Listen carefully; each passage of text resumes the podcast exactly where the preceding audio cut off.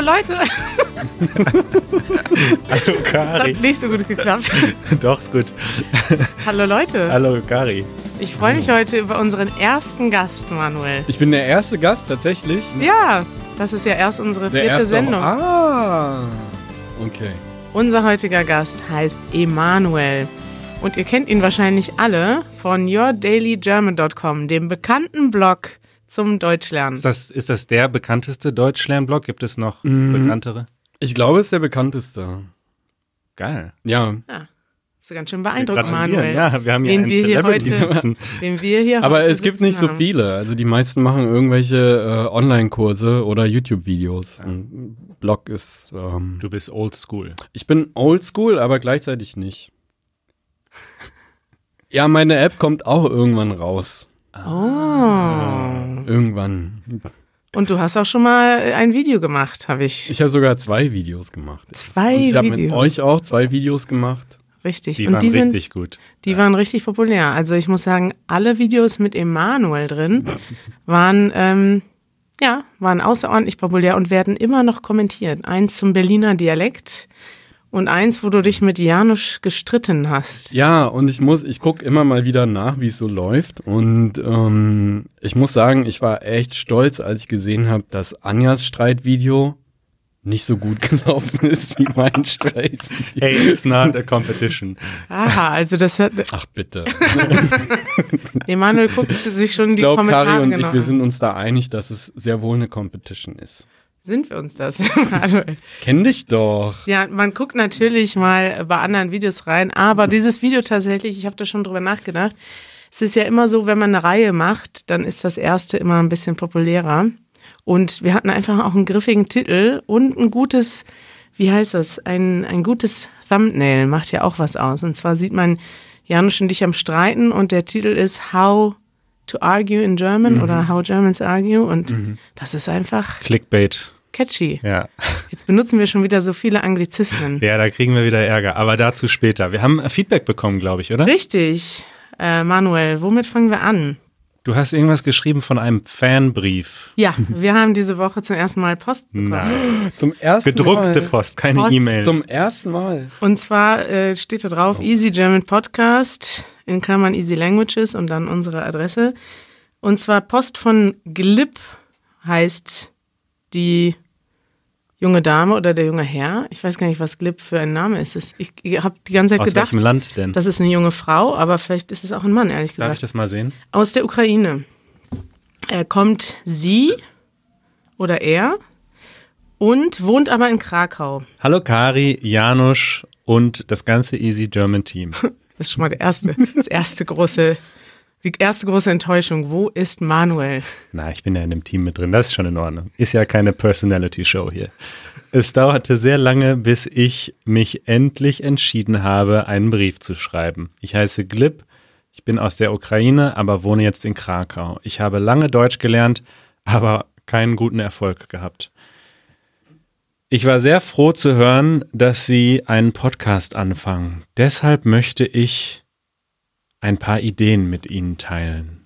Ja, jetzt und kommen jetzt, die Ideen, da blicke ich nicht durch. Mach ja, jetzt mal. kommen viele Ideen und ich muss sagen, dass jede einzelne Idee, also die sind nur ganz kurz beschrieben, jede einzelne Idee ist an sich toll. Zum Beispiel ähm, ist eine Idee, dass wir ähm, jede Woche Wörter geben und dann unsere Zuhörer daraus Geschichten schreiben müssen und uns die Geschichten zuschicken und wir die beste vorlesen.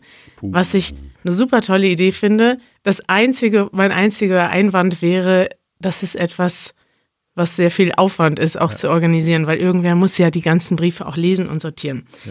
Die zweite Idee ist eine Idee mit einem sozialen Aspekt. Sie würden gerne Brieffreundschaften führen mit ähm, alten deutschen Menschen, die in einem Altenheim sind und sich freuen würden, Post zu bekommen und dann vielleicht auch ja mit ihnen Deutsch üben können. Wow. Auch eine tolle Idee. Süß. Und das dritte ist ein German Pub. Leute haben wenig Zeit, Leute machen Spaß. Leute möchten spielen und keinen Stress haben. Das ist natürlich korrekt. Und es geht darum, ein Quiz in einer Bar zu machen. Also sowas wie ein Pub-Quiz, aber für die deutsche Sprache. Auch eine geniale Idee. Also alles tolle Ideen von Glib. Vielen Dank für deinen Brief aus Krakau. Und diese Ideen werden wir auf jeden Fall im Hinterkopf behalten und vielleicht mal eine Aktion dazu machen. Ja, großartig. Die kommen auf unsere Ideenliste. Dankeschön, Glib. Mhm. Äh, Manuel, dann hast wir, du auch Feedback? Ja, wir haben noch eine großartige, auch weitere Idee tatsächlich erhalten. Äh, und zwar von Clay aus, weißt du aus welchem Land? Ich glaube, das war aus den USA. Clay schreibt, danke für den Podcast. Er ist toll. Ich habe ein Easy German Podcast Trinkspiel Ach, erstellt. der war das. Jedes Mal, wenn Kari tatsächlich sagt, muss man einen Schnaps trinken. Oh. Und ich habe das gestern Abend gelesen und habe sehr, sehr laut gelacht Ja. um 1 Uhr nachts an meinem Rechner alleine. Und ich wollte eigentlich Schnaps mitbringen, damit wir das direkt in die Tat umsetzen können und hier live machen. Aber es ist noch sehr früh hier äh, in Berlin, deswegen, Wieso ist es 20 vor drei? Wir hätten doch jetzt wohl einen Schnaps trinken können. es wäre ja nicht bei einem geblieben, weil du wahrscheinlich öfter als einmal tatsächlich sagen wirst. Vielleicht, vielleicht muss nur sie einen Schnaps trinken. Das wäre es natürlich. Und dann verändert sich das tatsächlich. Dann sagt sie irgendwann nicht mehr tatsächlich, sondern Tatsächlich. Tatsächlich. Das ist tatsächlich eine gute Idee. Dann würde ich sagen, solltet ihr, liebe Zuhörer, jetzt auf Pause drücken, in das Geschäft gehen, euch einen Schnaps holen, zum Beispiel einen guten deutschen Kräuterlikör. Und dann könnt ihr immer, wenn ich tatsächlich sage, tatsächlich einen Schnaps trinken. Und am Ende dieser gemeinsamen Stunde mit uns zusammen habt ihr ganz viel Spaß. ein, ein, groß, ein großartiger Vorschlag Ich von wusste, Trey. sage ich wirklich so oft tatsächlich? Ja, ja, Echt? ja. Ist dir das auch schon aufgefallen? Ja, Wir können ja nee, mal also mir, mir ist es nicht bewusst aufgefallen, aber als er es vorgelesen hat, habe ich gedacht, ja, genau. Tatsächlich. Thema der Woche. Das Thema der Woche, Manuel. Äh, ja, das haben wir ja eigentlich, dachten wir, wir überlassen das unserem Gast. Ja. Emanuel, worüber möchtest du denn gerne reden diese Woche? Moment mal, wir haben in der WhatsApp-Gruppe uns darauf geeinigt, dass ihr das sagt. Das ist auch richtig so. Naja, wir dachten, du bist ja ähm, Ur-Berliner. Ist das richtig? Du bist in Berlin geboren. Nee, das nicht, aber groß geworden. Also ich bin in Dresden geboren und dann ist meine Mutti hier hingezogen, als ich zwei Jahre alt war oder drei. Ja. Und Also seit quasi fast seit der Geburt hier, seit Ja, du ja. zwei bist. In Berlin aufgewachsen. Oh, wir wachsen, so sieht's aus. Ja, sehr Okay. gut. Ja, und wir dachten, wir quatschen heute einfach mal über Berlin, ist ja die Hauptstadt. Über Berlin und ich, Mhm. ich finde das ganz interessant. Ich habe dich direkt mit einem Thema, ähm, ich habe dir direkt ein Thema geschickt, was wir nämlich auch bei äh, Easy German die Tage äh, machen werden und wo wir gestern angefangen haben, Interviews zu führen. Oh, Und das Thema ist, wie hat sich Berlin verändert?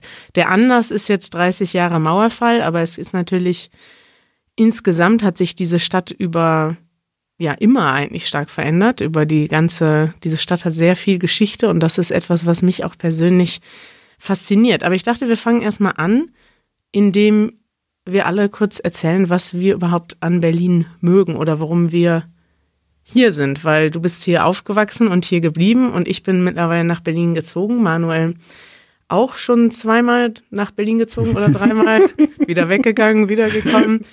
Das ist ja schon mal, es hat ja eine gewisse Anziehungskraft. Auf jeden Fall, ja. Du darfst Ja. anfangen, Emanuel. ich darf anfangen Ja. mit, äh, was mir an Berlin gefällt. ja, Also ja, ich bin tatsächlich hier aufgewachsen und mir hat's echt ganz lange eigentlich nicht so gefallen. Also ich wollte hier immer weg, vor allem ähm, wegen der ganzen Deutschness um mich rum. Also ja, Berlin ist, ähm, man sagt, Berlin ist nicht Deutschland und lalalala, aber natürlich ist es das irgendwie schon und mir persönlich fehlt irgend, hat immer was gefehlt. Ähm, und das ist jetzt nicht anders, außer dass jetzt äh, viel mehr die Welt in Berlin ist und deshalb ist jetzt mein Bedarf wegzugehen nicht mehr ganz so groß. Außerdem bin ich jetzt älter und ähm, ruhiger geworden. nicht ruhiger, aber habe irgendwie mehr das Gefühl, ja, ich kann mir meine Welt ja einfach so machen, wie ich das will, egal wo ich bin. Und ähm, ja, deshalb ist jetzt mein, mein Drang wegzugehen nicht mehr so groß. Nichtsdestotrotz finde ich Berlin eine echt schöne Stadt, weil die Stadt unglaublich grün ist. Also die Stadt ist äh, wahnsinnig grün und gibt wahnsinnig viel Platz. Du bist nie, ähm, du hast nie das Gefühl, dass die Stadt dich erstickt oder dass es so ein Betonmoloch ist oder dass es zu voll ist oder ähm, zu stressig, sondern du musst im Prinzip, egal wo du bist, du musst nur zwei Minuten laufen und dann bist du in einem super ruhigen, super grünen Hinterhof, der für jemand, der nicht aus Berlin kommt, aussieht wie ein Park. Ja. Also ich hatte das schon öfter, ähm, dass Leute, die mich besucht haben, gesagt, ich habe gefragt, ja, wo warst du denn heute? Was hast du gemacht? Und dann meinten, ja, ich war in diesem Park da so und so. Aber das ist eigentlich gar kein Park, das ist einfach nur äh, ein Hinterhof. äh, ein, kombinierter Hinterhof. Und man kann von wo ich wohne hier hinlaufen. Mm, und man läuft, würde ich sagen, fast zwei, also wenn man will, kann man fast zwei Drittel durch Parks oder kleine Gartenanlagen laufen ähm, und muss sich echt wenig mit, mit Stadt beschäftigen. Ja. Betonmoloch ist, glaube ich, ein ganz guter Begriff für unsere Zuhörer. Was ist ein Betonmoloch? Also ein Ort mit sehr, ja, mit viel Beton einfach, wo es, wo man das Gefühl hat, dass man von Beton umgeben ist und das viel, also das erste, der erste Ort, der mir einfällt, ist Hongkong, wenn ich an Betonmoloch denke, wobei Beton auch. Eigentlich mehr Stahl und Glas, oder? Das auch, das auch, aber es gibt auch in, also in Hongkong habe ich wirklich, glaube ich, so viele Gebäude gesehen wie noch nirgendwo auf der Welt. Was würdest du sagen, Manuel? Ja, generell Großstädte, die sehr wenig Platz zur Verfügung haben. Ja. Hongkong muss einfach aus wenig Platz viel Richtig. machen. Es kann nicht in die Breite wachsen. Und Berlin war von Anfang an eine breite Stadt und also hatte eine, eine, eine weite Fläche, glaube ich, eine im Vergleich zu anderen Städten eine viel größere oder zu anderen Großstädten eine sehr große Fläche. Mhm. Und es fühlt sich eigentlich an, wenn man in Berlin lebt, als wäre man, als wären es so zehn kleine Städte, die sich mhm. so aneinander anschließen. So Schöneberg, Charlottenburg, das sind bis Prenzlauer Berg, Wedding, das sind alles, können, könnten alles so, jeder Stadtteil ist so ein bisschen wie so eine kleine eigene Stadt, hat auch ein eigenes Zentrum. Mhm. Hat natürlich auch was historisch zu tun, dass die, glaube ich, historisch gewachsen sind und dann natürlich durch die Teilung haben sich dann auch mehrere Zentren entwickelt. Und nach der, ja, nach der Zusammenführung, nach der Wiedervereinigung sind ja auch nochmal ganz neue Zentren entstanden, wie zum Beispiel der ganze, das ganze Regierungsviertel um den Bahnhof rum, da war ja früher einfach gar nichts und ja, das ist jetzt da so ein Sperrbezirk, da ja. war Mauer, da konnte man nicht hin. Und jetzt ist das quasi wie eine künstlich geschaffene Mitte nochmal, eine zusätzliche Mitte in der Stadt. Ich muss aber sagen, ich stimme euch grundsätzlich zu, gerade im Vergleich mit vielleicht anderen Großstädten in Europa oder auf der Welt. Aber so in Deutschland finde ich Hamburg einfach nochmal viel, viel grüner. Also Hamburg hat, glaube ich, sogar, habe ich mal gelesen, eine Regel, dass sie für jeden Baum, den sie irgendwie fällen, definitiv auch einen neuen pflanzen. Keine Ahnung, ob das wirklich so ist, aber was so Alleen betrifft oder Straßen, ja. Ja, das gibt es hier auch. Ich weiß nicht, also vom Gefühl her, vielleicht ist es auch das Wasser, was nochmal einen Unterschied macht, aber vom mhm. Gefühl her finde ich Hamburg äh, noch deutlich grüner als Berlin so. Also ich finde, Berlin ist schon auch sehr grau. Also ja, es hat verglichen mit Hongkong oder anderen Großstädten viele Parks und viele grüne Ecken und mhm. viele schöne Hinterhöfe, aber es ist schon auch eine graue, manchmal sehr dreckige mhm. Stadt. Ja, das stimmt, aber zum Beispiel ähm, in Hamburg, ich war in Hamburg für ein, zwei Tage und ich war auch in München. Der, der englische Garten ist ja riesengroß und München ist auch wahnsinnig grün. Ähm, was dann hier noch dazu kommt, ist der, der Osteinfluss. Ich bin im Osten groß geworden und so ein Plattenbau ist für mich nicht unbedingt grau, sondern ähm, irgendwie gibt mir das was, dieses, dieses leicht verfallene, kaputte, die, die, die, das Grün, was wächst, ist nicht geplant, sondern das ist, weil sich keiner um den Bereich kümmert und ähm, ich mag das. Also ich mag das, wenn ja, das, genau, das trifft's ganz gut. Ich mag das, wenn Natur und Stadt so ineinander fließen, ohne dass der Mensch da jetzt großartig drin rumplant, sondern ähm, die Natur kommt ja so oder so. Also sie macht, was sie will, da, äh, früher oder später. Und wenn das so ein bisschen, ähm, wenn sich da jeder seinen Raum nimmt, aber beide parallel existieren, und sich in Ruhe lassen, das finde ich sehr angenehm. Ja, ich glaube, einige nehmen das so ein bisschen so wahr, eben, dass, dass in Berlin alles ein bisschen chaotischer und dreckiger ist, aber ich kann das auch sehr gut nachvollziehen, dass man das auch gerade ästhetisch findet, wenn nicht alles picobello ist und Ja. perfekt geplant wie in München vielleicht. Ja, und ich Ja. finde das auch, für mich ist das ein ganz entscheidender Faktor. Was interessant ist, weil ich, ich, es war überhaupt nicht so, dass ich mein ganzes Leben lang unbedingt nach Berlin wollte. Ich hatte schon einige Freunde, die relativ früh weggezogen sind aus Münster. Das ist eine sehr bürgerliche Kleinstadt, wo alles in Ordnung ist. Wobei die ist auch wahnsinnig grün. Wahnsinnig grün, ja, aber es ist auch eben so, dass es alles, es ist zu perfekt. Mhm. Und in Berlin, nachdem ich jetzt ein paar Jahre hier wohne, ist das wirklich so, dass ich mich hier, ich merke, dass ich mich zu Hause fühle, sobald ich hier ankomme. Und zwar wegen des Krachs und wegen des, ja, der Straßen, die äh, dreckig sind, die ja auch im Vergleich zu anderen Städten, also ich würde sagen, die meisten Deutschen, wir haben jetzt auch gerade Interviews gemacht in verschiedenen Städten und die Menschen gefragt, was sie über Berlin denken. Und in fast ganz Deutschland denkt man, Berlin ist wahnsinnig dreckig und hektisch. Aber wenn man mal jetzt Berlin mit anderen Großstädten in der Welt vergleicht, ist es nicht wahnsinnig stressig und hektisch. Nee, also überhaupt nicht. Leute, die aus London nach Berlin ziehen, die empfinden das hier wie eine grüne Ruheoase und erzählen das auch. Und das ist, finde ich, schon sehr interessant. Ich mag an Berlin vor allem auch die Diversität und die Offenheit der Stadt. Also ich Ja. glaube, Deutschland und auch Berlin hat noch einen weiten Weg zu gehen, was, was Diversität betrifft in vieler Hinsicht. Aber also wenn man Berlin vergleicht mit New York oder auch London oder selbst Amsterdam, finde ich, ist Berlin immer noch in vieler Hinsicht nicht besonders divers. Aber verglichen mit anderen deutschen Städten, ich bin eine Zeit lang äh, jede Woche zwischen München und Berlin hin und her gereist.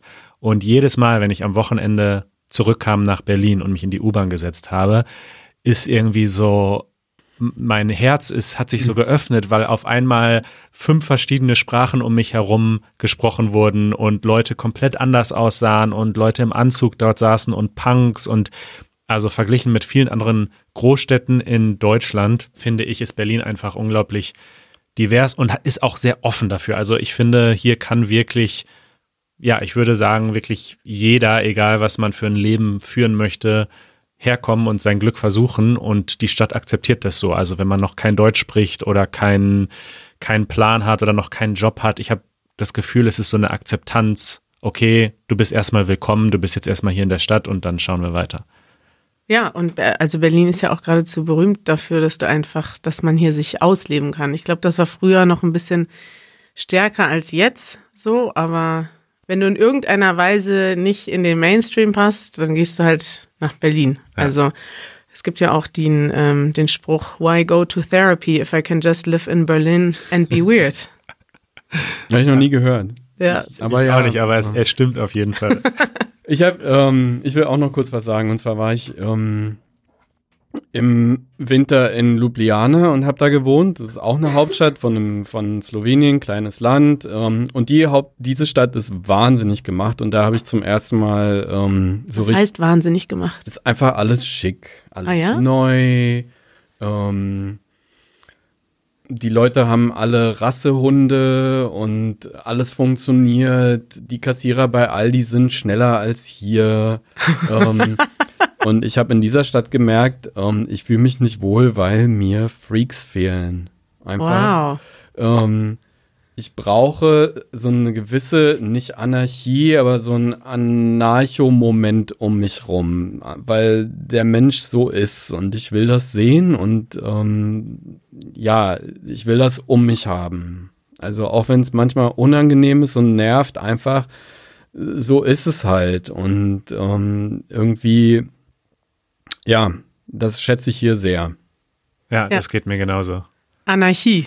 Ja, ein paar Verrückte einfach gehören einfach dazu und, und das ist gut, die sind auch akzeptiert. So, du hast Ja. recht, manchmal nerven sie vielleicht, wenn sie im falschen Moment dann irgendwie das Falsche machen, aber, aber Berlin wäre nicht Berlin ohne viele eben auch Leute, also verrückt ist vielleicht auch ein negativ belegter Begriff, Leute, die einfach anders sind als die Norm. So. Ja, also du bist auf dem U-Bahnhof und irgendeiner schreit rum und redet mit sich selber und vielleicht nervt dich das in dem Moment und du denkst, ah, wie ätzend, fuck. Warum sind die nicht irgendwo eingesperrt? Aber ähm, eigentlich ist das gut, dass sie nicht irgendwo eingesperrt sind, weil die gibt's und jeder soll ähm, seine Freiheit haben, auf diesem U-Bahnhof äh, rumzuschreien und das ist in Ordnung. Und wenn, wenn mich das mal nervt, dann, dann ist das nicht schlimm. Also ich hab das, bin lieber mal genervt, als das, äh, ja. Was gibt es denn Negatives über Berlin? Naja, also auch da wieder, finde ich, gibt es andere Städte, die noch viel krasser sind in der Hinsicht, aber eben auch in Berlin. Äh, die Stadt wird halt einfach teurer und gentrifizierter. Also so die, ich sag mal, viele Leute, die hier seit Jahrzehnten leben, in ihrem Kiez, in ihrem Stadtteil, wenn der Stadtteil eben dann auf einmal beliebt wird, dann kommen plötzlich Investoren und so weiter und dann können sich die Leute nicht mehr erlauben, dort zu leben, wo sie ihr ganzes Leben gelebt haben, weil Berlin jetzt so hip wird. Und auch das ist ein sehr kompliziertes Problem. Man kann Wohnungen nicht äh, in zwei Wochen bauen, das dauert und so weiter.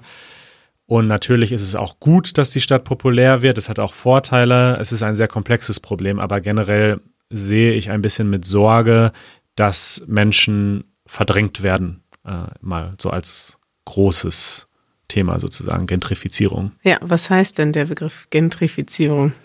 Naja, das, das was ich gerade gesagt habe im Grunde, ne? dass Menschen verdrängt werden, dass Menschen, die an einem Ort leben, äh, verdrängt werden aus diesem Bereich, weil andere Menschen kommen, die bessere Mittel haben, die mehr Geld haben und die dann dort äh, anfangen zu leben und dadurch sich dann auch der Stadtteil verändert, dann gibt es plötzlich ja, der Klassiker ist immer, oh ja, jetzt gibt es auf einmal in Neukölln in jeder Ecke ein tolles, hippes Café. Und das ist ja auch eigentlich erstmal schön. Also ich bin auch gerne in Neukölln aufgrund der vielen Cafés. Und ich bin sicher auch Teil des Problems. Ich bin auch. Äh, du bist ein 2000, Teil des Problems. Ja, meine. ich bin auch 2012 nach Neukölln gezogen, mhm. als jemand, der nach Berlin gezogen ist und, und, und einen Job hier hatte. Wo bist du da hingezogen? Von Kiel aus. Ah. Ja. Ich dachte aus der Schweiz. Nee, da bin ich später wieder hingezogen. Naja, also insofern, äh, klar, also ich, ich würde fast sagen, die allermeisten Leute oder viele Leute, die nach Berlin ziehen, sind auch Teil des Problems sozusagen. Ja, und es ist nicht so ganz einfach dafür, Lösungen zu finden. Aber ich finde, wir müssen aufpassen, dass wir nicht so enden wie zum Beispiel London, wo man wirklich, wenn man in der Innenstadt leben will oder irgendwo noch in der Nähe des Zentrums, muss man eigentlich Millionär sein, wie ich gehört habe. Und irgendwie die normalen Menschen wohnen eine Stunde außerhalb von London und fahren jeden Tag eine Stunde rein und eine Stunde raus aus der Stadt. Das ist einfach schade. So. Ah, dazu muss ich auch mal was, was ähm, Positives sagen. Ich meine, Berlin ist die Hauptstadt von Deutschland und Deutschland ist ein echt wichtiges Land in Europa und in der Welt. Und dafür ist das hier alles unglaublich entspannt.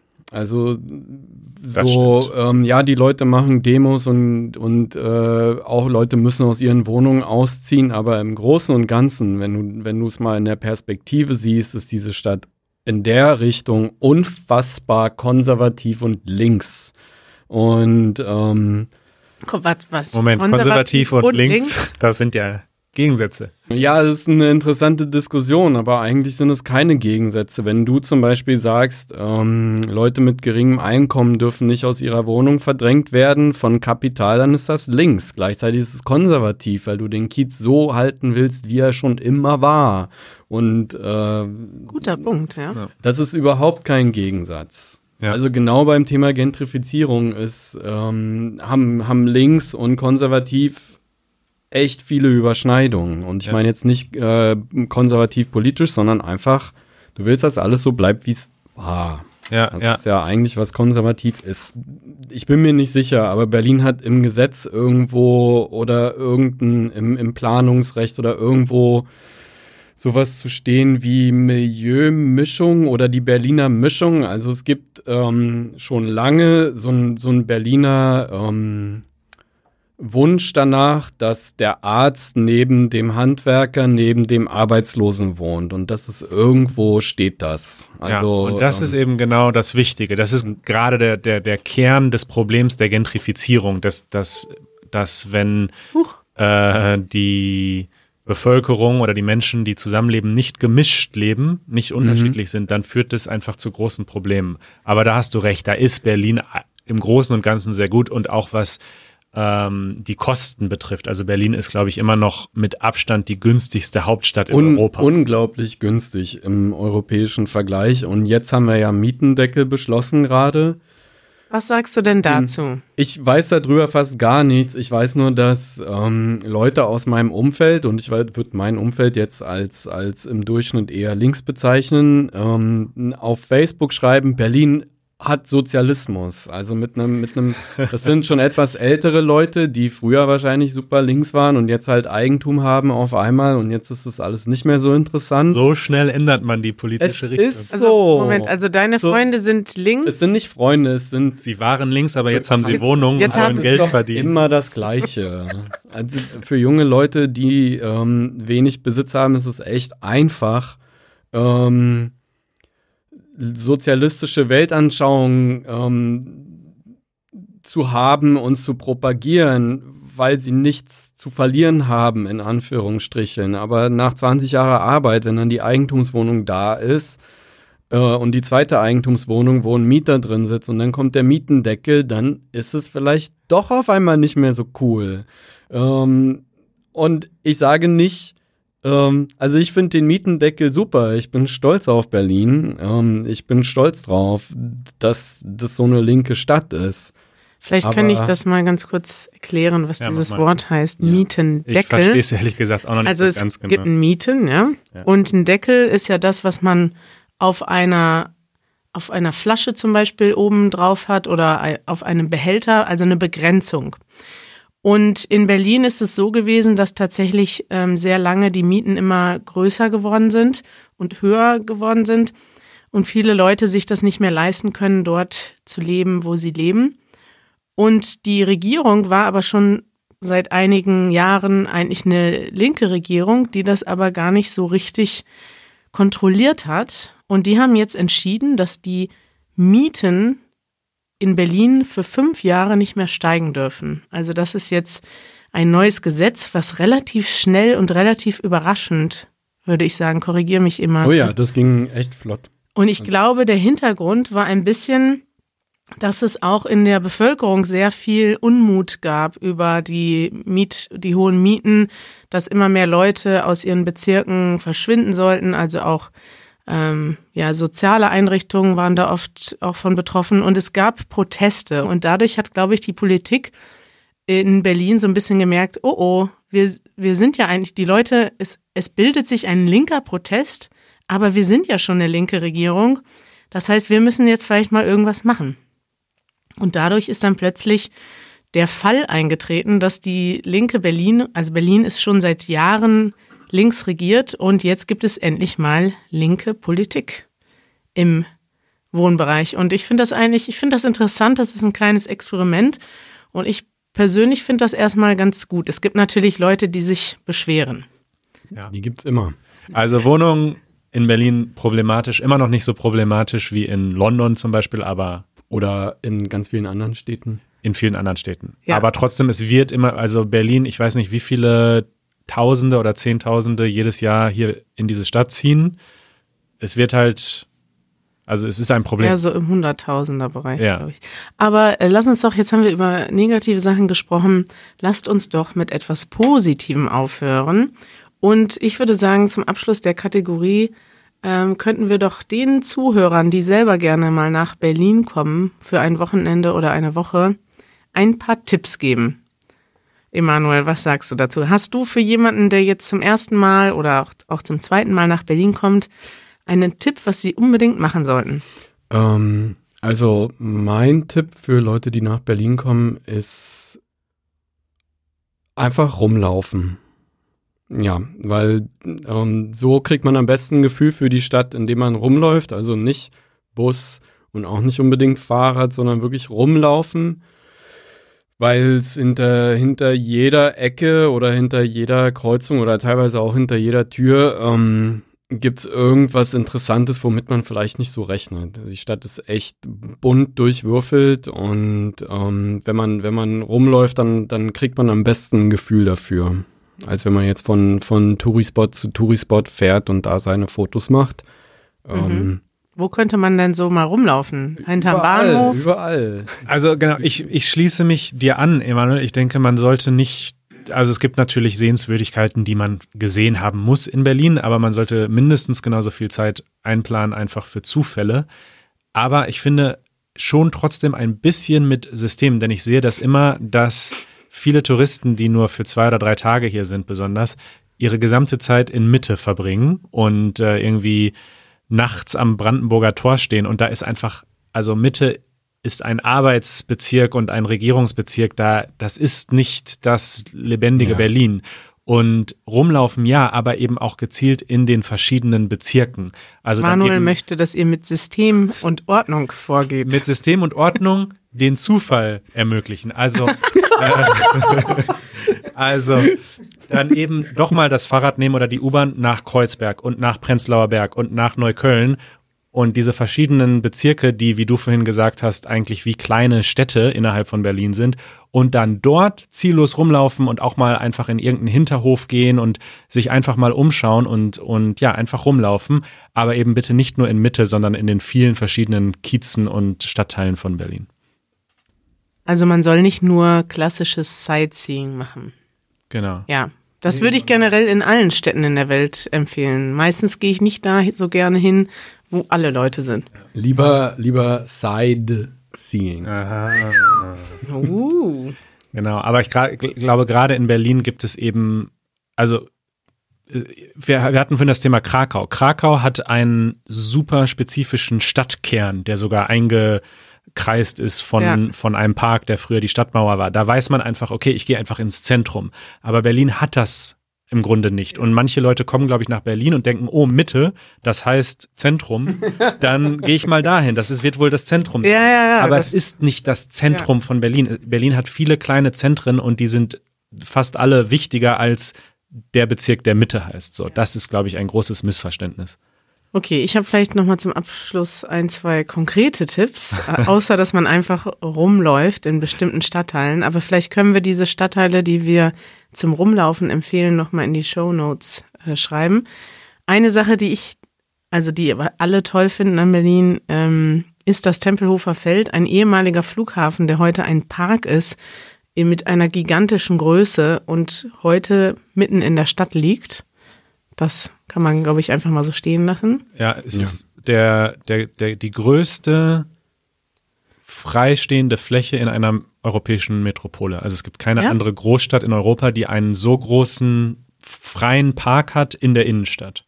Ja, und das, da riesig. kann man, da werden wir vielleicht auch später nochmal vielleicht mehr drüber reden, über diesen Ort, aber es ist auf jeden Fall einfach die Idee, dass man auf, also einem Ort, der früher ein Flughafen war, heute auf der Landebahn grillt und Skateboard fährt, ist einfach schon ein bisschen absurd und witzig und einfach schön. Und weil man das hier machen kann, sollte man das auch einfach sich mal angucken. Unbedingt. Ja, das stimmt. Das ist ähm, was Besonderes. Du kannst mit deinem Fahrrad oder mit einem Mietfahrrad ähm, einmal die Landebahn langheizen und Und bist dann überrascht, wie lange das dauert. ja, du kriegst ein Gefühl für diese Dimension von so Ja. einem Flughafen. Ist einfach unfassbar groß.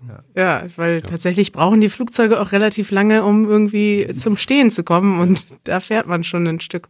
Ein zweiter Tipp, den ich noch habe, ist der äh, Verein Berliner Unterwelten, ein gemeinnütziger Verein in Berlin, der mittlerweile auch relativ bekannt ist und zwar erschließen die und erkunden die Räume, die unter im Untergrund sind, also zum Beispiel in U-Bahnen, U-Bahn-Schächten, in ehemalige Bunkersysteme. Ich glaube, im äh, Tempelhofer Ja, Flughafen eine- machen die das auch. Genau, ich habe eine Führung durch den alten Tempelhofer Flughafen gemacht, zum Teil durch das Flughafengebäude, aber zum Teil auch unterirdisch.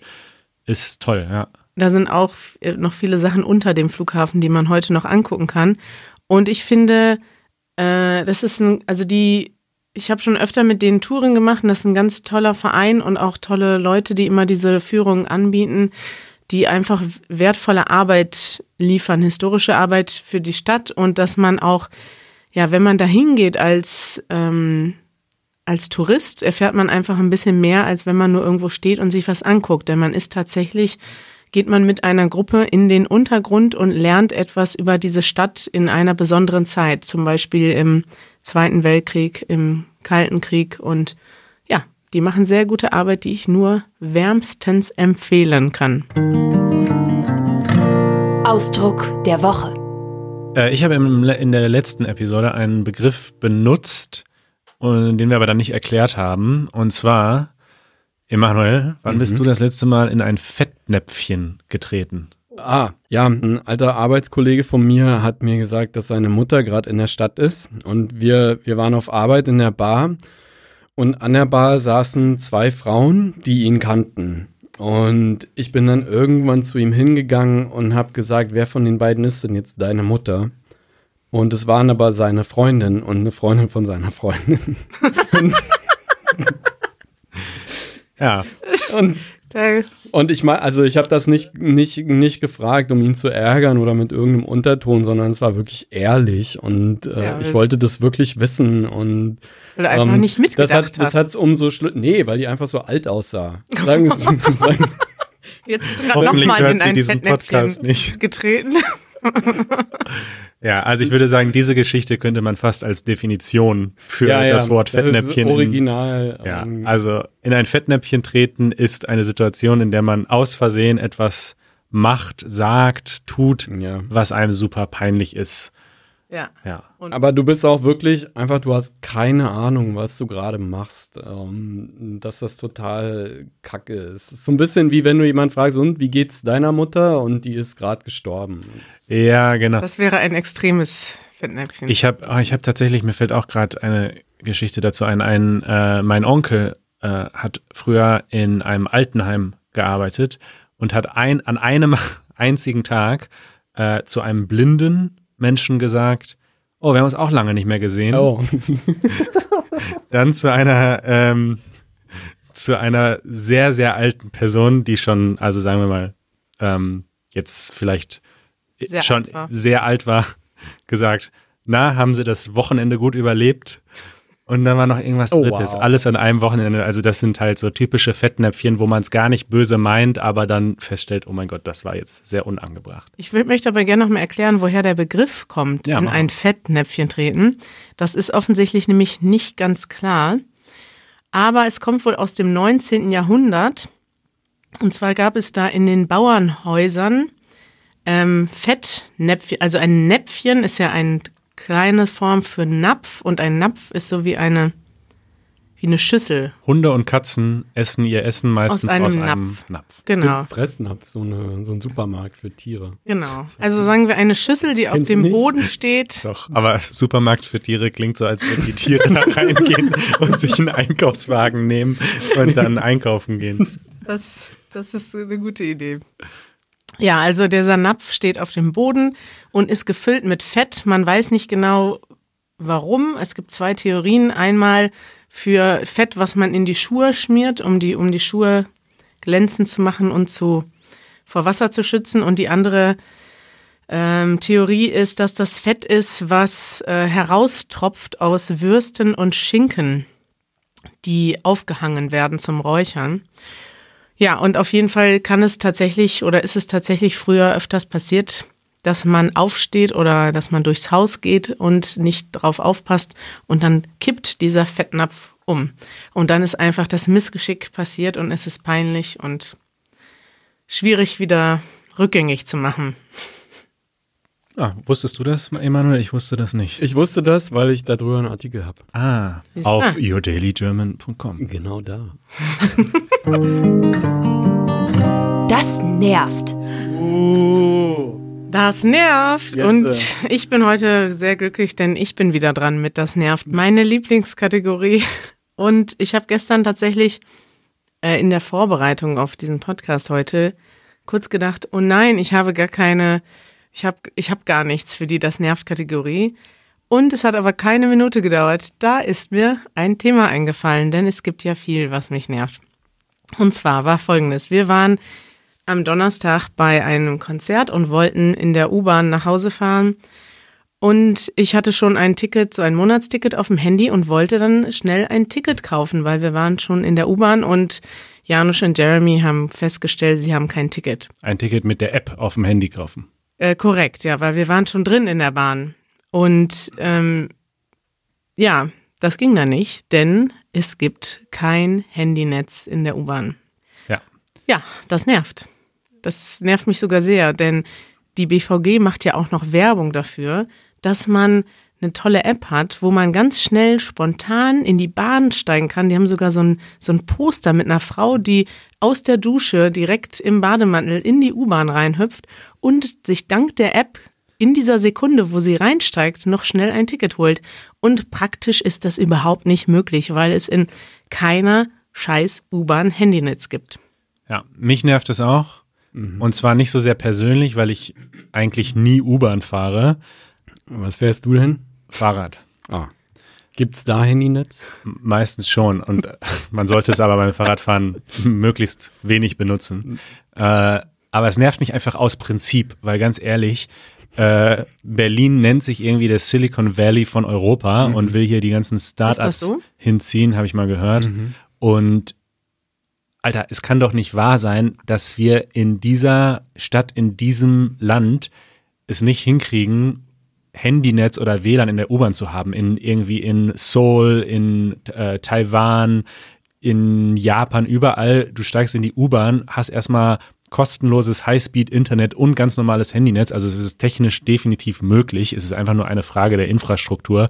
Und das ist ein Armutszeugnis für Deutschland. Ein Armutszeugnis für Deutschland. Ja. Dein Ernst?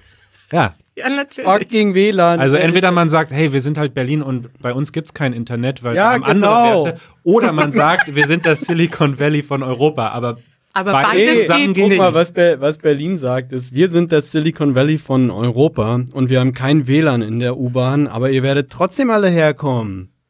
Weil es hier einfach cool ja, ist. ist aber Quatsch. Ich glaube, ja, es sind aber alle also da. Handy. Ich meine, es mit dem Handynetz in der U-Bahn, das ist ja nur ein Aspekt. Es geht ja damit weiter, dass wir hier keine Glasfaser haben, sondern überall irgendwie die alten Kupferleitungen weiter versuchen, irgendwie da noch ein paar Mbit mehr durchzudrücken. Ja, ist doch in Ordnung. Ist nicht in du- Ordnung. Ist für dich in Ordnung als Blogger, der irgendwie drei Kilobyte am Tag hochlädt, aber wenn du irgendwie Wie lädst du denn hoch? ja mehr Was lädst du denn hoch? Podcast. Uh, Videos. MP3-Format. Das ist aber auch. es geht ums extrem. Prinzip. Du kannst, du, wir brauchen, also sorry, wir sind im 21. Jahrhundert. Yo. Es ist Internet angesagt. Also das Wer, wer jetzt, sagt das? Alle sagen das. Alle, die irgendwie vielleicht was mit Internet machen möchten. das ist jetzt bisher meine Lieblingsfolge von Das nervt, denn äh, ich habe, mich hat was genervt, dass Manuel noch mehr nervt und Emanuel hat das genervt, dass uns das nervt. Wobei uns beide nur Nee. aus Prinzip. Nee, Also, vor nee, nee. Kari Moment. hat das genervt, weil sie in der Situation war, anstatt dass du es so siehst, dass du, Moment, ähm, 5,60 Euro sparst, ein Ticket für Janusz gespart, ein Ticket für Jeremy gespart. Du hast bares Geld das ist gespart. natürlich auch wieder Quatsch. Nee, Weil wenn du erwischt meckerst, wirst- Warte mal, du meckerst rum, so, und dann, ähm, anstatt, wenn du aus, nachdem du aus der U-Bahn ausgestiegen bist, anstatt dass du dann an den Automaten gehst, um die beiden Tickets nachzulösen, Wie bitte? damit die, damit die BVG genug Geld hat, um in WLAN zu investieren, was du ja so gerne haben willst, nimmst du einfach diese, diese schwarze Fahrt. Da musst du selber lachen. Ja.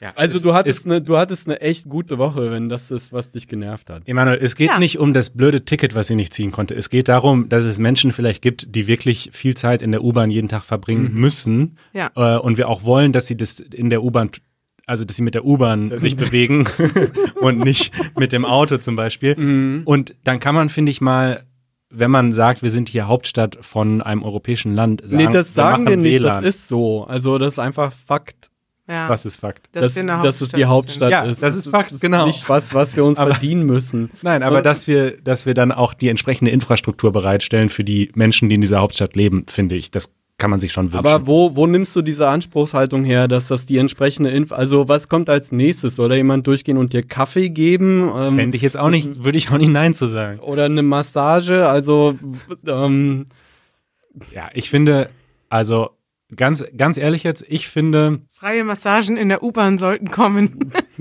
Ich meine, ich weiß ja, was du meinst. Ich, das ist jetzt auch nur, Internetempfang ist, solange es technisch, also es ist, finde ich schon, wenn wir also mal über Wirtschaft reden, es ist ein, man kann jetzt darüber deb- debattieren, ob wirklich sozusagen in der U-Bahn kein Internet zu haben unserer Wirtschaft startet. Aber zumindest kein Breitband zu haben in ländlichen Gebieten und auch in äh, Berlin schadet definitiv unserer äh, Wirtschaft, weil die Leute dann eben nicht bestimmte Vielleicht Firmen auch gründen nicht, können. weil, weil sobald das Internet irgendwie mal, mal kaputt ist, ähm, YouTube runter ist oder Facebook, ist auf einmal die Produktivität höher. Da gibt's genug Beispiele dafür. Vielleicht wäre es sogar besser, wenn wir alle hier nur Modem hätten und dann würden die Leute ihre Arbeit machen.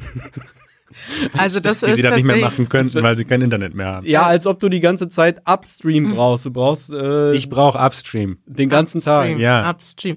Ähm, dazu Spaß beiseite. Ich habe da tatsächlich schon ähm, Dokumentationen drüber gesehen. Das ist, man sagt ja gerade in den ländlichen Räumen, äh, gerade auch in Ostdeutschland, ist ja das ganze Problem Stadtflucht ist ja ein Problem. Die Menschen ziehen weg aus dem ländlichen Raum. Es gibt dann weniger Angebote. Oder umgekehrt, es gibt weniger Angebote, die Leute ziehen weg und die fehlende Internetanbindung ist ein großes Thema, wenn es darum geht, dass sich äh, Firmen oder Services da ausbreiten Klar, wollen. du kannst heute keine Firma mehr gründen ohne sehr Internet. schnelles Internet, ja. Ja. Ja, okay. Natürlich kann ich. Wenn ich Handwerker bin. Und auf deine Frage, Emanuel, es ist eine Frage der Verhältnismäßigkeit. Natürlich ist es nicht verhältnismäßig, dass man Kaffee oder Massagen anbietet in der U-Bahn, aber ein Handynetz auszubauen, ich weiß natürlich nicht, was es kosten würde, aber ich denke, wenn andere Städte das schaffen, dann sollte Berlin das auch schaffen. Verstehst du? Und das, also, Verstehe ich. ja, da könnten wir jetzt noch Was- ewig drüber Was reden. dir Ja. lieber, ähm, willst du lieber WLAN in der U-Bahn oder willst du lieber, dass jeder Bahnhof einen Fahrstuhl hat? Beides. Jeder Fahrstuhl. Keine Kompromisse. Ja, natürlich ist jeder, jeder Bahnsteig ein Fahrstuhl noch wichtiger, weil es einfach, also du schneidest ja für eine bestimmte Bevölkerungsgruppe den Zugang komplett ab, wenn das nicht existiert. Äh, Oder für mehrere Bevölkerungsgruppen. Meine beste Freundin ist Mutter und flucht darüber, wie schwierig es ist, sich in Berlin zu bewegen mit einem Kinderwagen. Das ist nochmal was anderes. Aber beides. Jo, aber Beides Tickets, muss gemacht werden. Tickets dürfen auch nicht teurer werden und ähm, die Stadt darf auch keinen, also die Steuern dürfen nicht höher werden und äh, Ja. also wer soll das bezahlen? Irgendwo muss das Geld ja herkommen. Ja, gut, es gibt ja, also es ist ja nicht so, dass es gar nichts gibt. Nee, aber, Aber es ist ja auch nicht so, als ob gar nichts gemacht wird. Ja, aber dass zu wenig gemacht wird, ist auch klar. Ich meine, wenn du dir anguckst, dass Deutschland ein, unter einem eines der führenden Industrieländer ist und wenn es um Technologie und Internet geht, sind wir, glaube ich, auf Platz 40 oder 50 der Welt.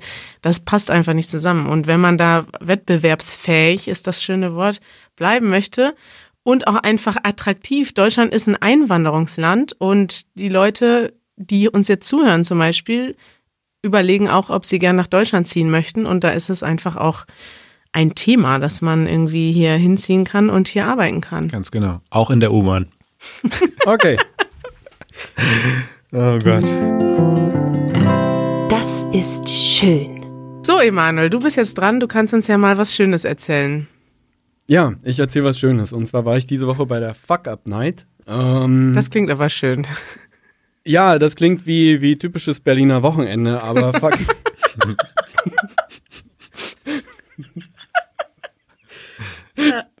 Aber Fuck Up Night ist, ähm, ist eine Veranstaltungsreihe, wo Menschen von ihrem Scheitern äh, hauptsächlich beruflich, aber auch in ihrem Leben erzählen, vor Publikum.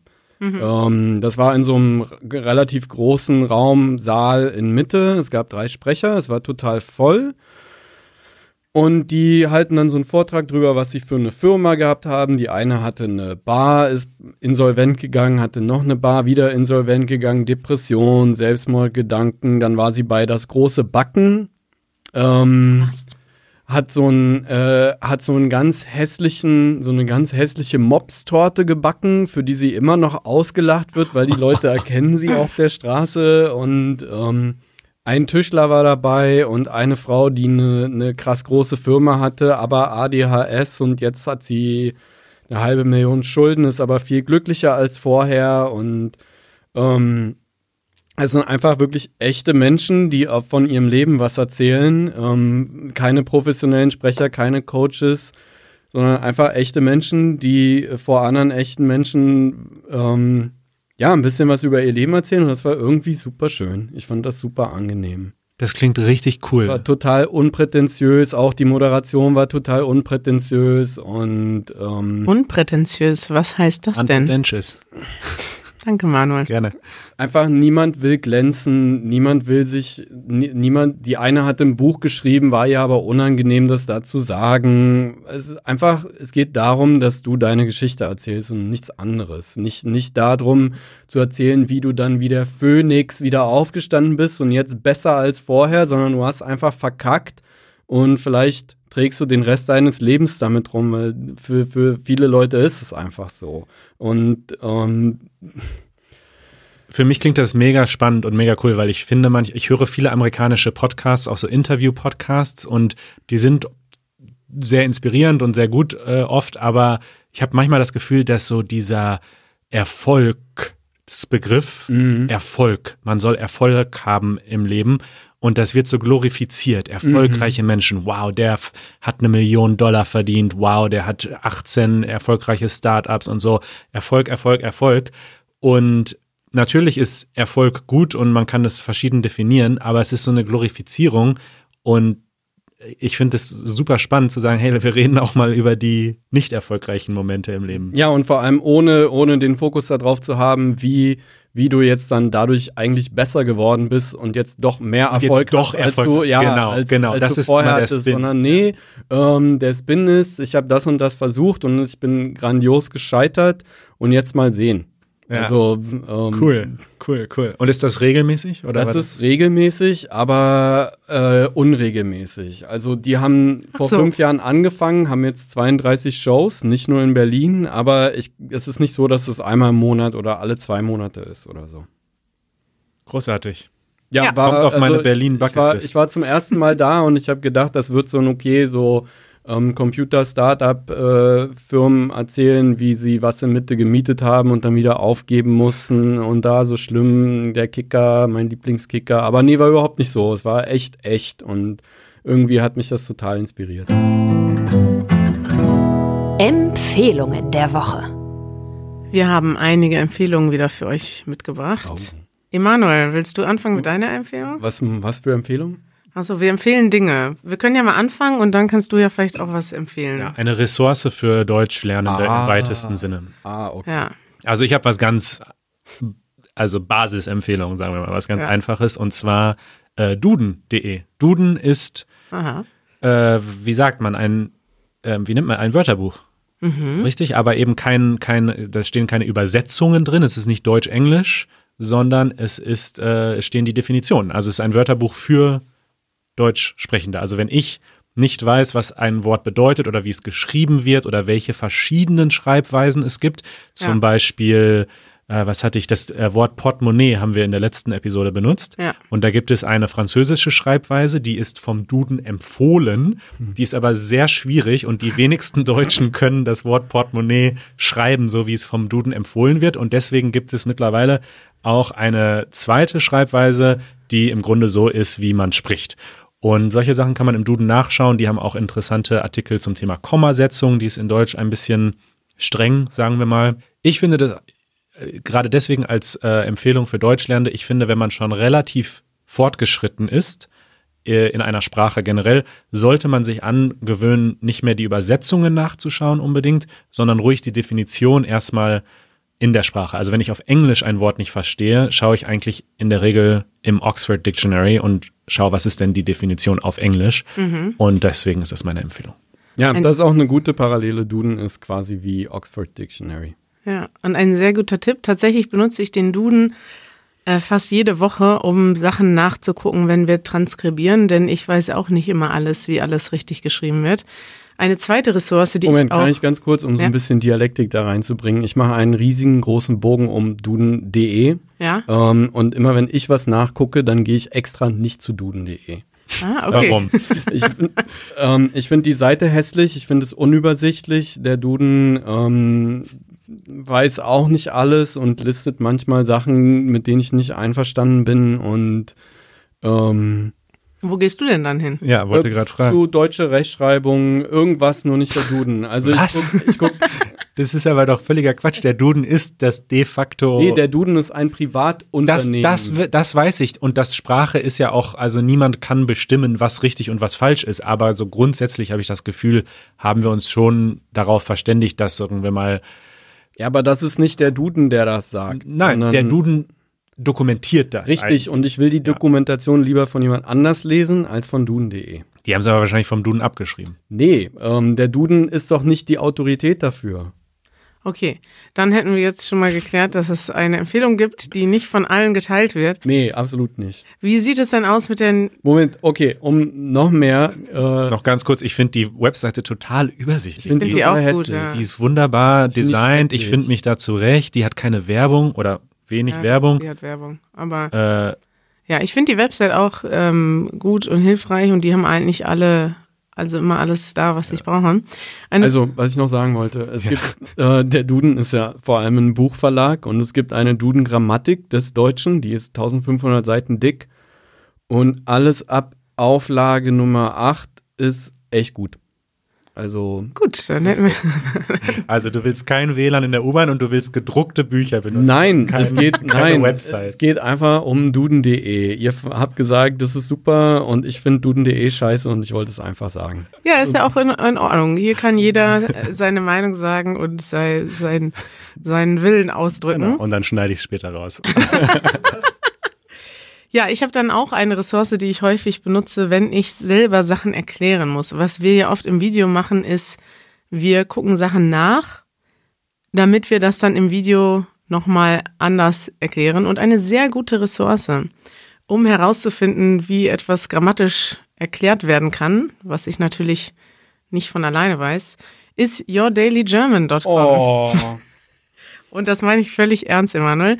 Ich lese als Deutsche auch deine Blogbeiträge, nicht jede Woche, aber immer wenn ich was suche, dann gucke ich bei dir nach und gucke, wie du das erklärst. Das ist dann meistens etwas zu lang für mich, was aber für Deutschlerner genau richtig ist, weil als Deutschlerner, um etwas zu verstehen, will man Beispiele haben und will man ein bisschen Hintergrund haben. Und du hast vor allem bei dir immer auch noch einen, einen sehr schönen Humor mit drin, der jetzt wahrscheinlich auch schon ein bisschen in diesem Podcast durchgekommen ist. Du, wenn man das, wenn man sieht jetzt Emanuels Gesicht nicht, aber er guckt sehr Er läuft rot an und, und strahlt. und gerade hat er ein wenig versteinert geguckt. Versteinert. Hab ich? Du hast so. Nee, ich habe jetzt die ganze Zeit überlegt, ob ich dich unterbreche und frage, würdest du es denn komplett lesen, wenn du WLAN in der U-Bahn hättest? Ja, weil in der U-Bahn hätte ich Zeit, das Dann zu bin ich lesen. jetzt auch dafür. Ja, siehst du. Go WLAN, Team WLAN. Team WLAN in der U-Bahn. Wenn ihr mal in der U-Bahn sitzt und zufällig WLAN habt, dann geht mal auf yourdailygerman.com.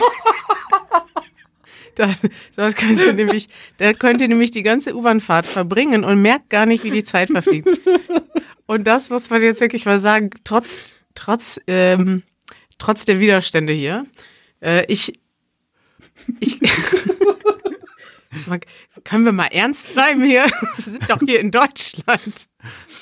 Ja, also ich, äh, ich möchte noch was sagen. Kari. Ja, ich wollte noch mal sagen, dass ich, ähm, dass ich, ähm, ich es angenehm finde, deine ähm, äh, Blogbeiträge zu lesen, weil du hast immer dein so ein bisschen diese diese leichte Schnodderigkeit, die ist auch kommt auch in deinem Blog durch. Du hast einen sehr schönen Humor und aber auch einen schönen, ähm, was meine ich mit Schnodderigkeit? Jetzt habe ich mich, äh, begebe ich mich auf äh, unsicheres Na, der Terrain, Emanuel sagt halt nicht, ah, ich möchte Harmonie im Leben. Ich sondern möchte, dass wir uns nicht streiten und ich finde erstmal alles gut, sondern der Emanuel, du sagst, der sagt, was er der denkt. sagt, was er denkt und, äh, Ja, und das findet auch mal was gut und findet auch mal was scheiße. Und das kommt, äh, also du bist auch ein sehr authentischer Typ, in dem du einfach ja so bist, wie du bist. Und das kommt auch im Blog sehr gut hervor. Also es ist jetzt kein äh, hochglanzpolierter Blog, wo alles äh, am, am äh, schönsten geschrieben ist oder am, am leicht bekömmlichsten, sondern du schreibst die Sachen einfach so, wie du sie jemanden privat mit Humor erklären würdest. Und das schätzen, glaube ich, sehr viele von deinen Lesern. Kann ich das jetzt so beschreiben? Kann ich das jetzt so stehen lassen, Emanuel? Ja, kannst du. Dankeschön. Puh, das war gar nicht so einfach. Dankeschön. Äh, meine Empfehlung ist ein Film, ähm, den ich gestern gesehen habe, der heißt Easy Love. Und das ist so ein halbdokumentarischer Film, wo Leute mehr oder weniger ihr Leben selber spielen. Das klingt jetzt ein bisschen so nach Trash-TV. Ähm, aber in dem Film geht es um verschiedene Beziehungsmodelle oder Nicht-Beziehungsmodelle. Ähm, der, äh, und der ist super. Einfach super. Ich habe gedacht, das wird so ein Berlin-Film mit U, äh, Kicker-Club und ist aber überhaupt nicht so. Sondern, also ein Berlin-Film. Äh, nee, es ist kein Berlin-Film. Ich dachte, es wird so einer. Ähm, aber, aber es geht um, Berlin. es gibt ein lesbisches Pärchen, wo eine aber zum ersten Mal lesbisch ist sozusagen. Es gibt ein Pärchen, was eine offene Beziehung ausprobiert, wo aber die Frau nicht darauf klarkommt. Es gibt einen, der ein bisschen beziehungsunfähig ist. Es gibt eine, die ähm, sich prostituiert, aber bei ihrer Mutter im feministischen Haushalt wohnt und ähm, klingt nach einem Berlin-Film. ja, nee, aber es ist auch genau das gleiche wie bei der Fuck Up Night. Super menschlich und super authentisch. Einfach, du siehst diese Charaktere und in einem richtigen Film hast du so deine Erwartungen, wo die Reise hingeht und da ist es irgendwie ja, wow, wir sind alle gleich und wir haben alle die gleichen Probleme im Endeffekt. Also egal welches Beziehungsmodell, ist immer dasselbe. Also cool. Toll. Ja. Verlinken wir. Und der, der ist ein deutscher Film, der ist jetzt gerade im Kino. Wenn ihr in Berlin seid oder in einer größeren deutschen Stadt, dann könnt ihr den da finden. Der ist auch englisch untertitelt. Hm. Und ansonsten, ja, bald im, äh, im Internet near you. Nur nicht in der U-Bahn. Lied der Woche. Emanuel, du bist wieder dran. Du hast uns ein Lied mitgebracht. Ja, und zwar habe ich mich für das Lied ähm, Reich mir mal den Rettich rüber entschieden. Von, ich glaube, der Sänger heißt Reinhard Grebe, wobei ich mir da nicht so sicher bin. Ja, erzähl mal, warum empfehlst du diesen Song? ähm, weil der lustig ist. Es ist eine, eine Milieustudie sozusagen über, über, übers ähm, Bürgertum heutzutage vielleicht. Ja, das junge Bürgertum mhm. in Großstädten. Was bedeutet das, das junge Bürgertum? Also er singt ja in einer Zeile 30-jährige Pärchen und ihm geht es eigentlich darum zu zeigen, wie bieder diese Leute doch relativ schnell geworden sind, obwohl es in der Jugend hieß, nee, wir wären so nicht. Mhm. Ähm, und da ich im Prenzlauer Berg groß geworden bin, wo, wo echt viele von diesen Leuten hingezogen sind und erst gefeiert haben und dann aber relativ schnell, ähm, ja, einfach relativ bieder geworden sind. Ich weiß nicht, was bieder auf Englisch heißt, ehrlich gesagt. Ich auch nicht. Aber Man kann sagen, ja. Äh, ich weiß nicht, ob es ein treffendes, ja, konservativ auf eine komische Art. Ja. Also. Es gibt kein Wort auf Englisch. Upright, conventional, nee, conservative, nee, nee, plain. Nee, nee, nee. Ja. ja. Ähm, also einfach echt normales Bürgertum. Ein Mittelstand. Wie du schon gesagt hast, früher hat man Party gemacht und hat gesagt, wir werden nie so wie unsere Eltern. Und dann sitzt man da mit 30 und ist ja, genau. doch wie seine und, und, Eltern. Und wohl, wohlgemerkt mit 30, nicht mit 60, sondern ja. äh, echt schnell. Und ja. ähm, wissen das aber teilweise gar nicht, also merken das gar nicht. Ja. Ah, ein schönes Lied. Vielen Dank für diese Empfehlung. Total gerne. Eure Fragen. Wir haben wieder Fragen bekommen diese Woche. Einige Fragen. Wir bekommen immer mehr Fragen, Manuel. Ja. Äh, genau, wollen wir das noch kurz erklären? Äh, auf easygerman.fm, da mhm. kann man ganz nach unten scrollen auf der Seite und da ist ein grüner Button, da kann man uns eine Frage entweder schreiben oder noch cooler hochladen als Audiodatei oder auch als Video und wir spielen dann das Audio ab. Ja. Äh, da muss man gar nichts schreiben und dann kann man die Stimme hier vielleicht auch mal im Podcast hören. Oh, ich sehe gerade, es ist eine neue angekommen, die habe ich aber noch nicht gehört. Ja, dann lass uns die doch jetzt hören. Na, dann hören wir jetzt mal. Hallo Kari und Manuel, ich heiße Ayuna und komme aus England. Ich möchte euch für den Podcast bedanken. Ich finde die Themen, die ihr besprechen, wirklich interessant. Und als ihr letzte Woche über Liste geredet habt, beispielsweise die sehr genaue Liste, die Manuel hat, um sein Leben zu organisieren, hat es mir von einer anderen Liste erinnert. und zwar die Lonely Planet Top 10 Reiseziele für das Jahr 2020, die letzte Woche veröffentlicht wurde. Unter anderem steht die Stadt Bonn am Platz 5 für Städte und ich bin stolz, dass mein Land am Platz 2 für Länder steht. Meine Frage ist, was sind die Top 5 oder sogar Top 10 Städte, die ihr besucht habt und außerdem als Reiseziele empfehlen würdet? Und wenn ihr die Chance hättet, noch eine deutsche Stadt oder ein Ort zur Top 10 List hinzufügen, was würdet ihr auswählen und warum? Vielen Dank für den Podcast und ich wünsche euch noch viel Erfolg damit in der Zukunft. Ciao! Hey, coole Frage. Eine super schöne Frage. Da könnten wir wahrscheinlich noch mal einen ganzen eigenen Podcast drüber machen, weil wir beide sehr gerne äh, reisen. Mach und das Emanuel doch lieber. Auch. Das doch lieber. Ja, wir können ja jeder mal zumindest ein, eine Destination Eine? nennen. Ja. ja. Okay, Riga. Riga. Warum? Ähm, ist irgendwie nordisch, russisch, europäisch gleichzeitig und ähm, ja, super kuschelig. Ah, Okay. Äh, ich zögere ein bisschen mit dieser Empfehlung, weil ich weiß, dass diese Stadt gerade äh, so ein bisschen einen Touristenüberlauf bekommt. Sie wird gerade wirklich sehr, sehr, sehr hip.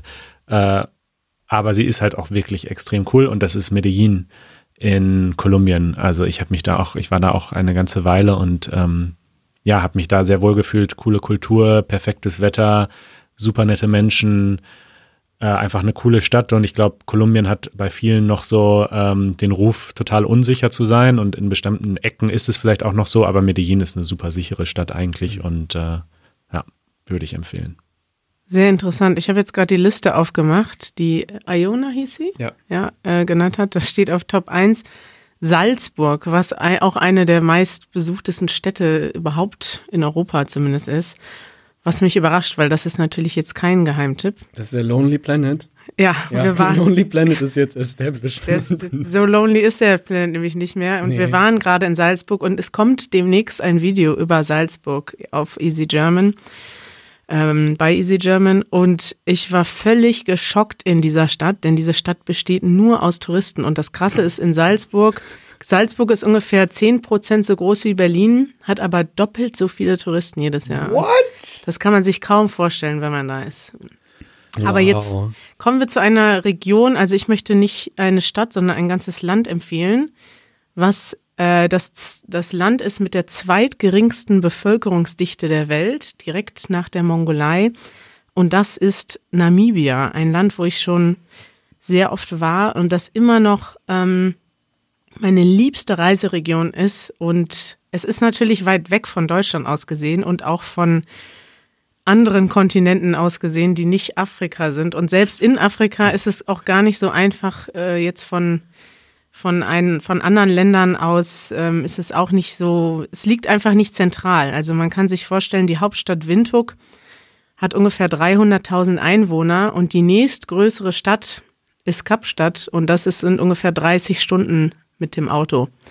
Also man sieht einfach, wie einsam das ist. Um diese Hauptstadt Windhoek herum gibt es nur Städte, die ungefähr 20 bis 30.000 Einwohner haben und es gibt eigentlich nur Wüste und äh, Trockenwüste, Steinwüste, Sandwüste und Savanne. Bis hin zu im Norden wird es ein bisschen subtropisch. Und es ist einfach ein wahnsinnig einsames und wunderschönes Land und es macht einfach Spaß, dahin zu fahren. Ich liebe es, in einer Großstadt zu leben, aber als Reise finde ich es wunderschön, irgendwo hinzufahren, wo nicht so viel los ist. Und das kann ich jedem empfehlen. Jeder Mensch sollte einmal im Leben nach Namibia fahren. Hm, Toll. cool. Dann haben wir noch eine Frage bekommen. Warte, wir wollten noch, sie hat noch gefragt nach deutschen ähm, Nach Zielen. deutschen äh, Städtezielen. Ach ja, so. Bonn steht tatsächlich auf Platz 5 hier. ist Bonn- ganz okay. Bonn ist nett, weil es nah an Köln ist. Bonn ist eine schöne Stadt, würde ich Ja, schon Bonn sagen. ist schön, Da, die kann man schon besuchen. Aber Ja. es gibt tatsächlich viele schöne kleine Städte auch in Deutschland, die man besuchen könnte. Die Stadt, die jetzt, wir haben ja eine kleine Easy German Tour gemacht, die ich auf jeden Fall empfehlen würde, die mir super schön gefallen hat, ist Freiburg. Hm, das stimmt. Eine wunderschöne Stadt, die auch ja in Deutschland vielleicht nicht so gut angebunden ist, da sie sehr südlich liegt, aber direkt im Dreiländereck mit Frankreich und der Schweiz. Und wenn man in Europa auf Tour geht und in Deutschland mal eine schöne, kleinere Stadt sehen will, würde ich auf jeden Fall Freiburg empfehlen. Freiburg ist sehr malerisch und hat gleichzeitig sehr viele Studenten und das ist immer eine Mhm. gute Mischung. Ja. Und ist die sonnigste Stadt Deutschlands. Ja, ja, ja. Das, Und die, die Schwaben sind alle echt freundlich. Also ja. ich mag die sehr gerne. Freundliche Menschen und Sonnenschein. Ah, okay, Freiburg kann ich so unterschreiben. Gut. Äh, dann haben wir noch eine ernste Frage, die eigentlich auch ein bisschen mit dem Thema Reisen im weitesten Sinne zu tun hat. Und zwar schreibt Simon aus Prag. Hallo, Kari und Manuel. Vielen Dank für eure Arbeit. Ich habe einen Schwager, der aus Aachen kommt und schon seit zehn Jahren in Prag mit meiner Schwester lebt.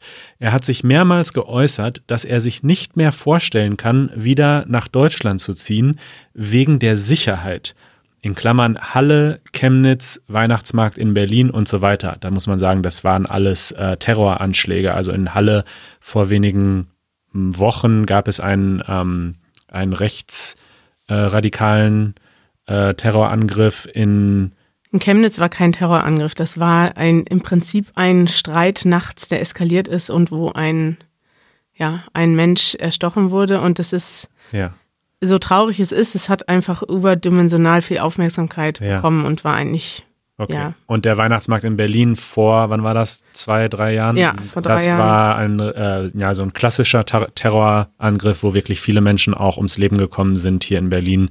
Ähm, genau. Wie seht ihr die Situation? Übertreibt er nicht? Liebe Grüße aus Tschechien.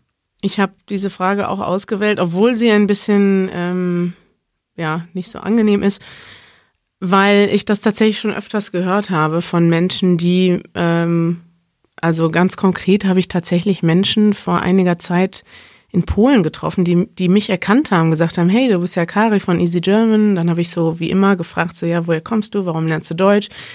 Und dann, das war ein Junge, der meinte so, ja, ich früher wollte ich mal in Deutschland arbeiten, aber jetzt ähm, kann ich mir nicht mehr vorstellen, nach Deutschland zu ziehen, weil es da so gefährlich geworden ist.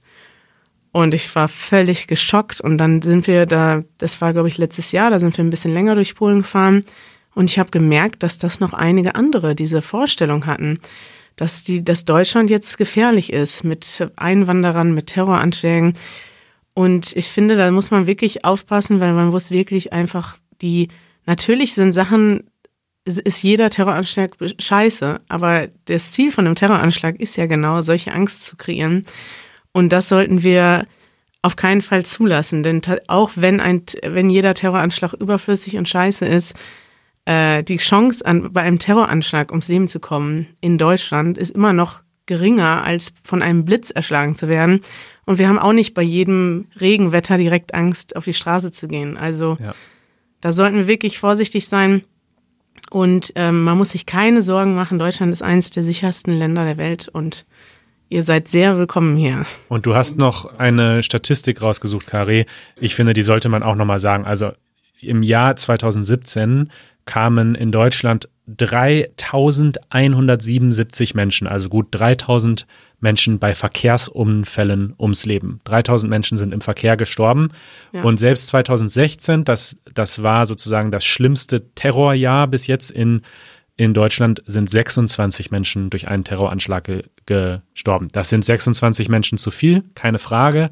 Aber es ist deutlich wahrscheinlicher, dass man bei einem Fahrradunfall, bei einem Autounfall zu Fuß beim Straße überqueren stirbt als durch einen Terroranschlag. Also es steht in keiner Proportion dieses Risiko. Und was du gesagt hast, Kari, ähm, diese Angst, die du von manchen Leuten hörst, ist für mich auch erschreckend. Und ich kann mir ein bisschen vorstellen, ich habe zum Beispiel mal gesehen, dass Fox News im Internet, äh, also Fox News in Amerika, ein, ein sehr, sehr äh, ja, konservativer, rechter Nachrichtensender, als äh, in Deutschland ähm, äh, als, als wir sehr viele Flüchtlinge aufgenommen haben, besonders aus Syrien, äh, hat Fox News rauf und runter berichtet, dass jetzt hier äh, unsere Kriminalität ansteigen würde und so weiter, was völliger Quatsch ist. Ja. Äh, die Kriminalität sinkt seit Jahren in Deutschland und wenn man sich die Statistiken anschaut von der Polizei, äh, dann gibt es keine Hinweise darauf, dass durch die erhöhte Immigration, die wir haben, die Kriminalität steigt. Äh, und ja, das wird in anderen Ländern zum Teil aber falsch berichtet, muss man ehrlich sagen. Ja, und Ja. auch von Politikern ja angestachelt. Also Äh, Donald Trump ist ja so einer, der davon dann spricht, was ist gestern Nacht in Schweden passiert und also in, in die schwedische Botschaft zum Beispiel hat schon in mehreren Ländern dementieren müssen, also Nachrichten dementieren müssen, die von Regierungen rausgekommen, rausgegangen sind, weil dort einfach Quatsch geredet wird. Und das ist tatsächlich extrem gefährlich. Und das schreiben uns auch immer wieder Leute. Leute schreiben uns zu unseren Videos oder E-Mails und schreiben uns, ja, in Deutschland kann man ja gar nicht mehr als Frau auf die Straße gehen, da wird man ja sofort überfallen. Und dann frage ich die Leute, also am Anfang habe ich dann noch zurückgeschrieben immer und habe dann geschrieben, ja, du siehst ja unsere Videos, du siehst ja, dass wir da auch rumlaufen, wir sind auch, wir sind auf der Straße, wir sind auch Frauen, du siehst ja doch offensichtlich, dass wir nicht alle fünf Meter überfallen werden. Also da irgendwo muss man doch auch mit gesundem Menschenverstand abwägen können, stimmt das jetzt, was ich sehe oder lese oder nicht.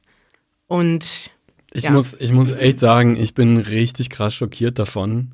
Ich wusste, dass das in den USA ein bisschen so ein Thema ist, aber die USA sind weit weg und da habe ich irgendwie nicht die Erwartung, dass die jetzt genau wissen, was hier innenpolitisch passiert. Das interessiert die im Endeffekt auch nicht. Die meistens geht einfach nur darum, ihre eigene ähm, Agenda mit irgendwelchen Argumenten zu untermauern. Aber wenn das jetzt bei direkten Nachbarn von uns auch so ist, Ja. die in der EU sind. Und das ist schon, das ist schon echt so tief drin in, in Köpfen, dass Leute, die, die eigentlich hier aufgewachsen sind, das auch denken. Das finde ich wirklich, wirklich schockierend. Ich verstehe das überhaupt nicht. Ja. Überhaupt nicht. Ja. Ja. Emanuel, wir haben noch eine letzte Frage und die haben wir für dich aufgehoben. Und Jo. zwar hat Mikel aus den USA geschrieben, was ist der Unterschied zwischen fühlen und spüren? Beide übersetzt, übersetzen sich mit too viel. Danke sehr. Opfer. Ähm, also, ich habe natürlich einen Artikel darüber. Ähm, Den wir auch hier verlinken werden. Ja, bitte. Ich weiß jetzt gar nicht mehr genau, was da drin steht. Ähm, spüren ist ähm, sehr unmittelbar und ist körperlich. Ähm, fühlen ähm, kann taktil sein oder emotional. Und, und ja. Im Prinzip äh, würde ich auf den ersten Blick sagen, das ist tatsächlich der Unterschied. Und das kam ja bei dir aus der Pistole geschossen. Ja, wobei im Artikel ist es besser. Also wenn ich über irgendwas Ja. schreibe, dann vergesse ich das danach, weil es irgendwie erledigt ist. Und Gut. Ja, Verlinken Und- wir in den Show Notes, ja. die äh, ihr seht in eurer Podcast-App oder auf easygerman.fm. Dort gibt's auch alle weiteren Infos zu unseren Transkripten, zu unserer Vokabelhilfe, äh, Bonus-Content und so weiter. Emanuel, Bonus-Content. war es das jetzt? Sind wir schon durch mit dem Podcast? Wir haben ja erst, Schon wir sind schon durch. wir haben ja erst anderthalb Stunden geredet. Ja. Emanuel, wir haben uns sehr gefreut, dass du diese Woche bei uns Ja, warst. ich mich auch. War voll schön. War schön mit dir zu vielen Dank. quatschen. Ich komme gerne wieder. Ja, du bist auch jederzeit sehr willkommen. Jo. Also, bis nächste Woche. Es war schön. Dankeschön fürs Zuhören. Bis bald. Ciao.